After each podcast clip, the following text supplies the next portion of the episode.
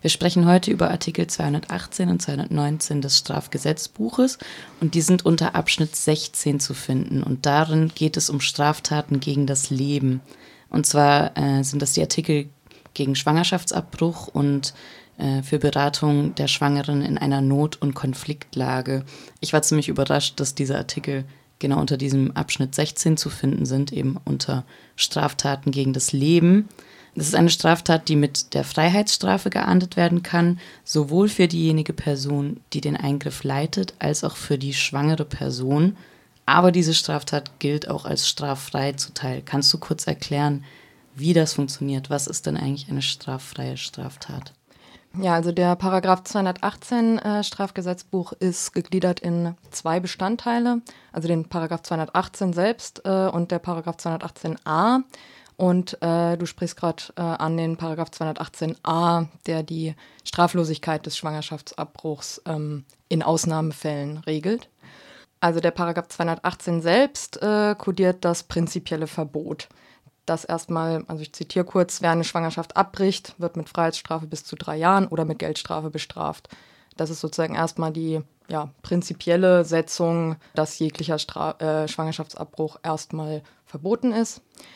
Und im Paragraph 218a sind dann die Ausnahmen geregelt. Und es gibt drei verschiedene Arten von Ausnahmen, die dazu führen, dass ein Schwangerschaftsabbruch, dass er straffrei durchgeführt werden kann. Der Absatz 1 vom Paragraph 218a, das kennen wahrscheinlich auch die meisten Leute, ist äh, sozusagen die ähm, Fristenlösung mit Beratungsregelung. Das heißt, der Schwangerschaftsabbruch ist dann straffrei und das Gesetz sagt da, der Tatbestand ist nicht verwirklicht, wenn die Schwangere den Abbruch selber verlangt, äh, eine Beratung nachweisen kann bei einem Arzt. Der Schwangerschaftsabbruch muss von einem Arzt vorgenommen werden und seit der Empfängnis sind nicht mehr als zwölf Wochen vergangen. Das ist diese recht bekannte Frist. Und dann gibt es noch die zwei anderen Ausnahmeregelungen. Die sind bekannt als kriminologische Indikation und medizinische Indikation. Ähm, in Absatz 2 geht es um die medizinische Indikation. Das heißt, wenn eine so schwerwiegende Beeinträchtigung für die Schwangere anzunehmen ist, dass es als unzumutbar gewährt wird, die Schwangerschaft auszutragen, also Gefahren für Leben und Gesundheit. Da ist ganz interessant, das äh, betrifft auch den seelischen Gesundheitszustand. Ich mache ganz kurz so historisch ähm, Exkurs. Früher gab es mal die eugenische Orga ähm, Indikation, die bezog sich auf eine vermutete oder diagnostizierte hm, Fehlbildung in Anführungszeichen, äh, erwartete Behinderung beim Embryo und galt als eigenständiger Grund, eine Schwangerschaft abzubrechen, auch ohne Fristenlösung. Und die wurde dann irgendwann einfach eingemeindet in die medizinische Indikation. Das heißt, jetzt bezieht sich die Indikationsregelung sozusagen nicht mehr auf den Embryo selbst, aber sämtliche Fälle, die früher die ähm, eugenische Indikation waren, werden jetzt so gewertet, dass gesagt wird, daraus entsteht eine seelische Beeinträchtigung für die Schwangere oder kann daraus entstehen, die einen Abbruch dann rechtfertigt. Das heißt, diese beiden Sachen äh, sind in der medizinischen Indikation eingepflegt. Ähm, und Absatz 3 ist die kriminologische Indikation. Das heißt, wenn die Schwangerschaft auf Grundlage eines äh, Verbrechens gegen die sexuelle Selbstbestimmung zustande gekommen ist. Da gilt auch die Zwölf-Wochen-Frist übrigens. Und weshalb ist denn dieses Gesetz so rum ähm, geäußert, dass es äh, primär als eine Straftat gilt und dann erst sekundär die Ausnahmeregelungen genannt werden? Es gab ja ganz früher mal den Vorstoß des Versuchs einer reinen Fristenlösung also quasi eine Straffreiheit pauschal bis zu einer bestimmten Frist. Die wurde dann vom Bundesverfassungsgericht äh, gekippt. Und das ist sehr interessant, sich da die entsprechenden Urteile, sich die anzugucken, ähm, hilft so ein bisschen dabei zu überlegen oder rauszufinden, welche staatlichen Interessen sind eigentlich äh, in diesem Gesetz auf welche Weise kodiert. Ich würde sagen, und das wird auch in den Debatten ja ganz gerne mal genauso benannt, dass der Paragraph bezeichnet wird als Kompromiss zwischen dem Recht auf Leben auf der einen Seite und dem Recht auf Selbstbestimmung auf der anderen Seite. Und das sind äh, insgesamt zwei ja, sehr hohe Rechtsgüter, die sind wiederum ausgedrückt im ja, Artikel 2 Grundgesetz Absatz 2 ist eben, dass jeder hat das Recht auf Leben und körperliche Unversehrtheit. Damit wird äh, gerechtfertigt, dass es überhaupt erstmal ein prinzipielles Verbot von Schwangerschaftsabbrüchen geben muss. Also das Bundesverfassungsgericht hat da sehr klargezogen, ähm, nachdem es eben diesen Vorstoß zur Fristenlösung, zur reinen Fristenlösung gab, dass das Lebensrecht des werdenden Lebens oder des sich entwickelnden Lebens nicht für eine bestimmte Frist in Frage gestellt werden darf. Also das hat so absolut zu gelten. Zu den Ausnahmen komme ich dann gleich nochmal, die sich dann eben, die dann doch wieder erlassen wurden. Ich würde sagen, das Recht auf Leben, und es taucht ja nicht äh, ohne Grund eben schon ganz weit oben im Grundgesetz aus, darin kodifiziert sich äh, ein sehr prinzipieller Anspruch des Staates auf Leben. Das kommt den meisten Leuten immer erstmal ein bisschen merkwürdig vor, wenn ich das so sage weil meist stellt man sich unter dem Recht auf Leben ja irgendwie auch was Nettes vor. Also, dass man denkt, ja, dann darf mich keiner umbringen, das ist ja eigentlich ganz schön. Da sage ich mal so ein bisschen polemisch gegen, naja, unter was für Verhältnissen kommt man eigentlich auf die Idee, es könnte einem hier jederzeit jemand an den Kragen gehen. Und ich meine, warum ein Staat, also ein bürgerlicher Staat, sich das in sein Grundgesetz schreibt, ist vielmehr der Ausdruck seines Gewaltmonopols. Also er sagt damit, ich entscheide über die mir untergeordneten Menschen, sozusagen, ja, ob die leben oder sterben und spricht damit Recht auf Leben gegenüber anderen Staaten und Privatpersonen aus. Weil der Absatz geht ja weiter mit, in diese Rechte darf nur aufgrund eines Gesetzes eingegriffen werden. Also das lässt sowohl theoretisch äh, einen staatlichen Eingriff zu, gleichzeitig ist der Staat ja selber, der in anderer Hinsicht Verhältnisse setzt, in denen das sozusagen der Bogen zurück zu, wie ich einstieg, ähm, in denen ja das Überleben ganz schön Privatsache ist. Also sich um die Mittel zu kümmern, dass ein Überleben auch funktionieren kann. Also Nahrungsmittel, ähm, Lebensmittel insgesamt, Wohnung und so weiter. Ähm, das ist halt jedem selber überlassen. Also das Recht auf Leben ist jetzt überhaupt kein staatlicher Garant auf Überleben.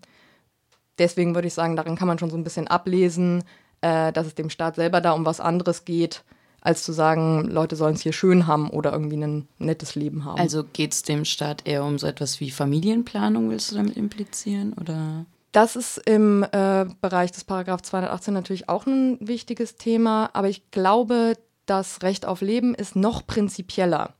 Es ist ja auch eine, es ist ja eine, eine der, neben, neben dem Territorium, der Grundlagen staatlichen Herrschens.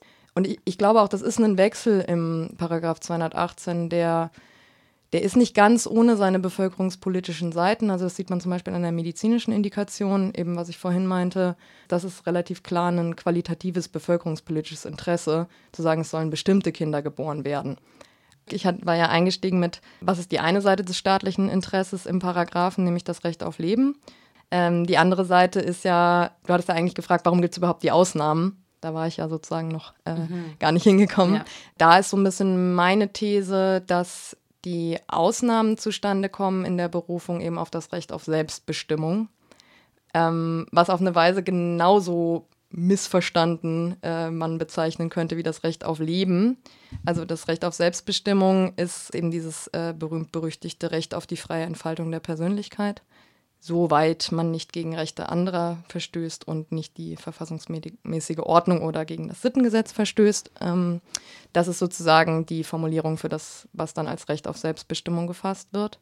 Und da würde ich sagen, der Staat hat sich eben im Bereich des Paragraph 218 entschieden, eine gewisse Konzession an dieses Recht auf Selbstbestimmung zu machen, was er bei anderen Straftaten ja zum Beispiel nicht macht. Also man könnte ja genauso bei einem, weiß ich nicht, Ladendiebstahl sagen, ja, es ist jetzt meine allgemeine Handlungsfreiheit, äh, aber da wird die Debatte ja auch überhaupt nicht so geführt.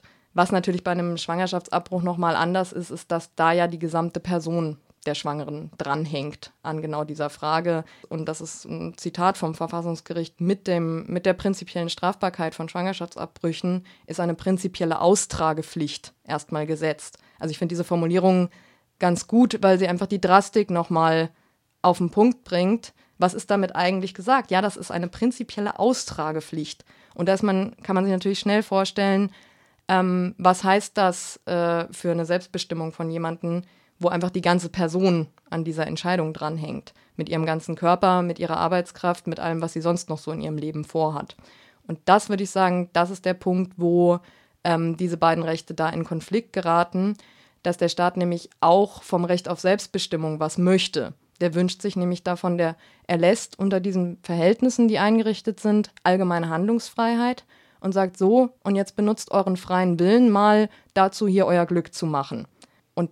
Das zu machen, was für die allermeisten Leute unter bestehenden Verhältnissen halt unter anderem heißt, zum Beispiel einer äh, lohnabhängigen Beschäftigung nachzugehen, ähm, weil es als einzige Möglichkeit, ein Einkommen sich zu sichern, äh, für die meisten Menschen der Fall ist, ist natürlich ähm, aus verschiedenen Gründen, so wie unter diesen Verhältnissen Produktion und Reproduktion eingerichtet sind, äh, erstmal eine ganz schöne äh, eine ganz schöne Hürde kann es halt da sein, äh, da ein Kind zu bekommen.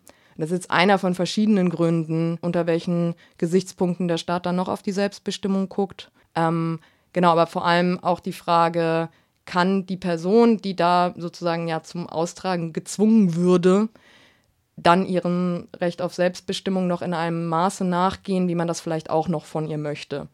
Und es heißt halt einfach, äh, Frauen meistens sind es ja Frauen, die schwanger werden, sozusagen nicht als vollwertige Rechtsperson mit einem vollwertigen Recht auf Selbstbestimmung zu behandeln, wenn man ihnen eine prinzipielle Austragepflicht auferlegt. Und ich meine, so kommt es zustande, dass diese Ausnahmen im Gesetz eingelassen wurden.